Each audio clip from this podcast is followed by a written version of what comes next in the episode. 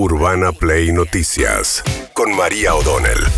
Todos los días, la información destacada. Con las voces de sus protagonistas. Búscanos en Spotify y seguinos para enterarte de todo lo que tenés que saber. Urbana Play Noticias. Un update con la información más importante. Urbana Play 1043. Una nueva experiencia. Ayer Sergio Massa anunció un acuerdo para congelar precios de celulares por 90 días.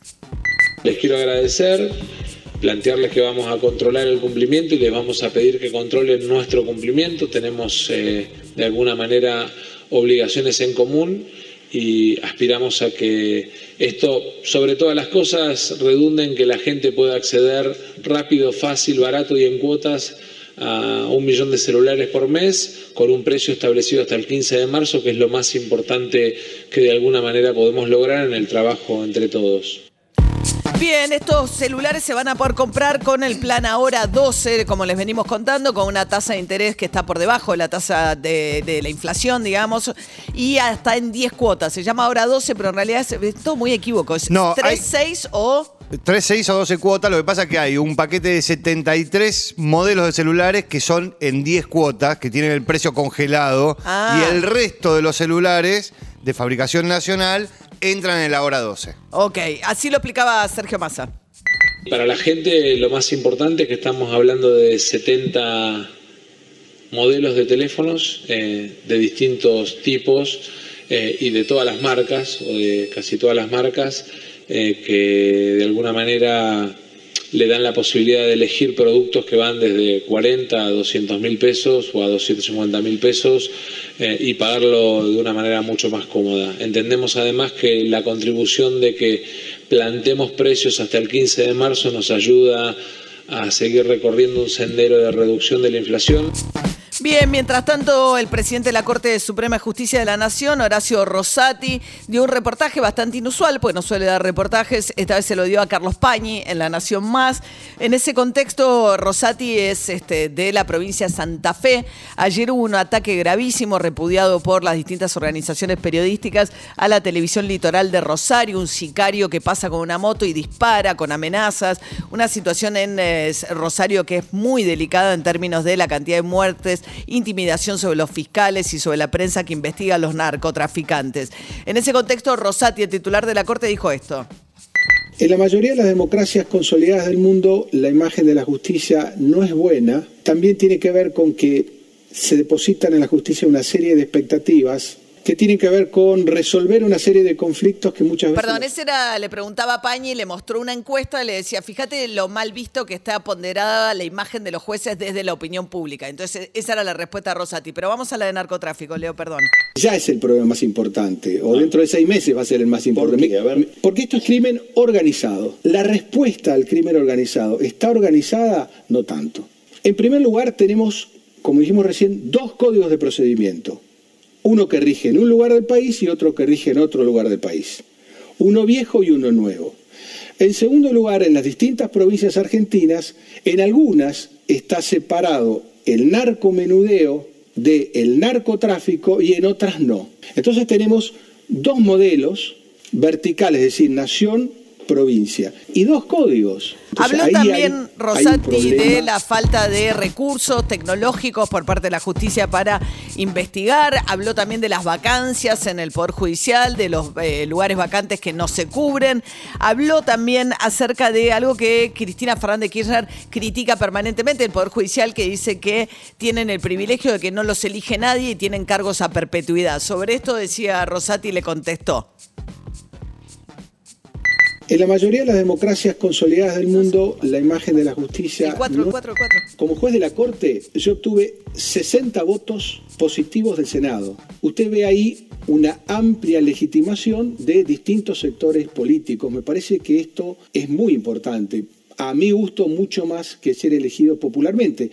Porque si es elegido popularmente, tiene un periodo y cuando se está por terminar ese periodo, la persona quiere por la reelección, ahí, ahí, ahí entra un juego político que uno lo entiende para el estamento político, pero no para el sistema judicial. La democratización de la justicia es el juicio por jurados, no hay otra forma.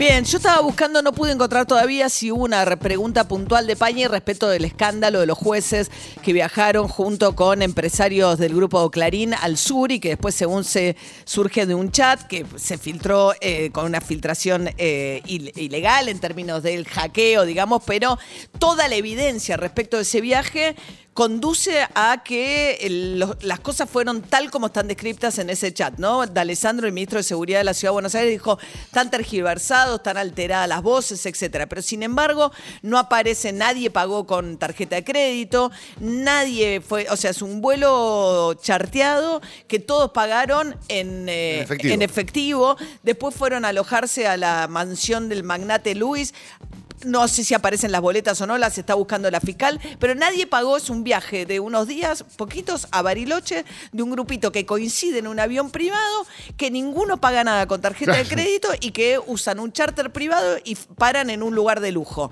No hay ningún rastro de tarjeta de crédito de ningún tipo. Todos salieron con una bolsa de, plata y la depositaron en algún lado. O sea, entonces todo lo que se dice en ese chat se está corroborando en el sentido que dicen, che, busquemos facturas, a ver si nos dan, yo la pido allá. Che, si no, nos van a decir que es todo efectivo, les va a parecer que todo lo pagamos en grone. La verdad es que por ahora todas las circunstancias, todas las circunstancias descritas en ese chat son fáciles de probar mediante otro tipo de, medidas, eh, porque no aparece ninguna evidencia de que ellos hayan pagado por ese viaje, siendo que son jueces que intervinieron en causas que afectaban incluso al Grupo Clarín, los intereses del Grupo Clarín, que eran los que estaban invitando. Bueno, mientras tanto, con la decisión de Cristina Kirchner de bajarse la candidatura, ha sido un golpe que provocó gran desconcierto en el peronismo y también reagrupamiento. Fíjate, Fernando el Chino Navarro, secretario del movimiento Evita, apostando por Schiaretti, el gobernador de Córdoba. Rarísimo. Yo con Schiaretti tengo matices y diferencias en otros temas, pero de los dirigentes nacionales es uno de los que mejores interpreta en la teoría y en, la práctica el fenómeno de la economía. ¿Es un buen candidato a presidente, Schiaretti?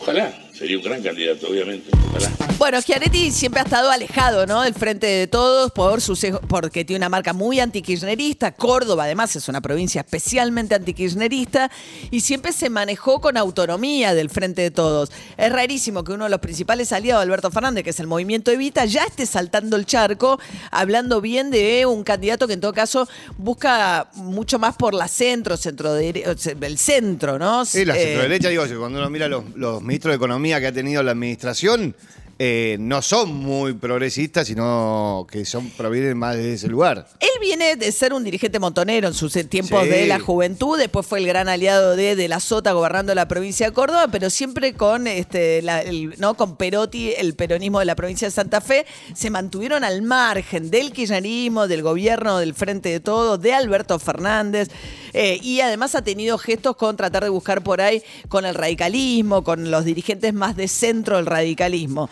Bueno, mientras tanto, el que patalea Jorge Macri, el ministro de Gobierno de la Ciudad de Buenos Aires, porque le está molesto con la reta, si bien forma parte del gabinete la reta, pues le parece que la reta le pone un montón de otros candidatos para bajarle el precio a él. Recordemos que está eh, Fernán Quiroz, el ministro de Salud, eh, Soledad Cuña, la ministra de Educación, ambos lanzados por la reta para competir, entre otros, con Jorge Macri, que decía. Yo creo que haya muchos con ganas, estoy a la distancia que falta para las elecciones, mm. no es grave, lo que no podemos hacer es después llegar a la elección con esta cantidad de candidatos. Tendremos que ver quién es el mejor posicionado. Yo me tengo confianza, yo trabajo para ser el mejor, tengo experiencia, he gobernado una ciudad más chica que la ciudad de Buenos Aires como Vicente López, pero lo he hecho bien. Es, eso me ha formado y preparado. El año que viene veremos, pero es lo que hago todos los días, tratar de prepararme para ser el mejor, pero haciéndolo ya hoy. Bien, mientras tanto hubo un repudio de la Asociación de Fiscales a un episodio eh, que eh, tiene que ver con el fiscal Luciani, el que pidió 12 años de condena para Cristina Fernández Kirchner, estaba comiendo con amigos en Mar del Plata y de repente le entran a gritar en el restaurante chiquitito, un restaurante de 30 cubiertos, desde otra mesa. ¿Quién le gritaba? Clara Abelanda, Abelenda, perdón, que es abogada y pareja de un este, kirchnerista, un consultor kirchnerista muy conocido, mucho en televisión, Artemio López. La propia eh, Abelenda contaba los sucesos así.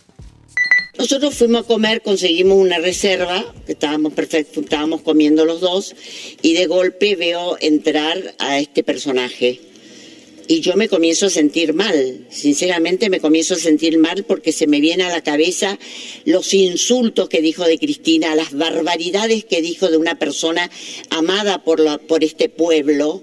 Entonces de golpe, viste, con la impunidad que entró de una manera oronda, viste, así, me sentí mal y me comencé a, tener, a querer vomitar.